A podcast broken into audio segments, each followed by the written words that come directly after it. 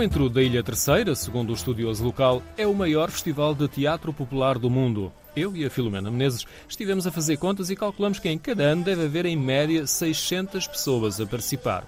É em tudo. Não é carnaval, não é desfile, não é samba, não é máscaras. É dança, é coreografia, é teatro não há igual. Porque é diferente, é diferente de todos os outros.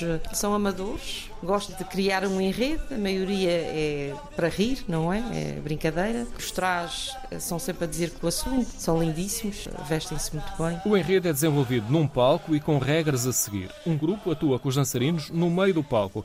Os tocadores de instrumentos de corda e sopro estão ao lado. Quando há representações, entram os atores. Ao todo, um bailinho tem cerca de 35 elementos. Não há cenários e são poucos os adereços. As coreografias são comandadas pelo mestre, habitualmente com um apito. Pouco se improvisa, quase tudo foi ensaiado, até os bailinhos.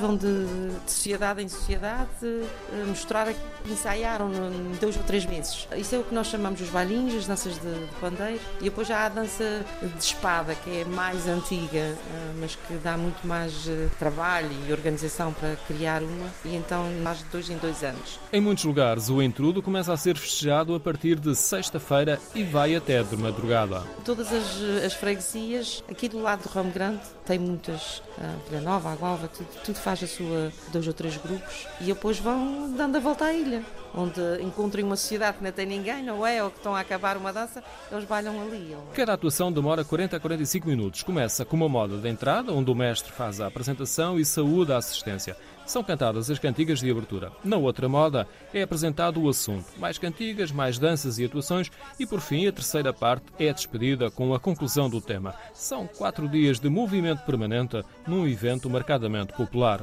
É dos, dos dias mais alegres da terceira e acho que toda a gente que vem e que, que nunca vi é totalmente diferente dos desfiles e a gente descobre pessoas com talentos que a gente nem, nem sabia que eles tinham. O intrudo na terceira resulta de várias influências, desde as caravelas dos descobrimentos aos imigrantes que regressaram do Brasil.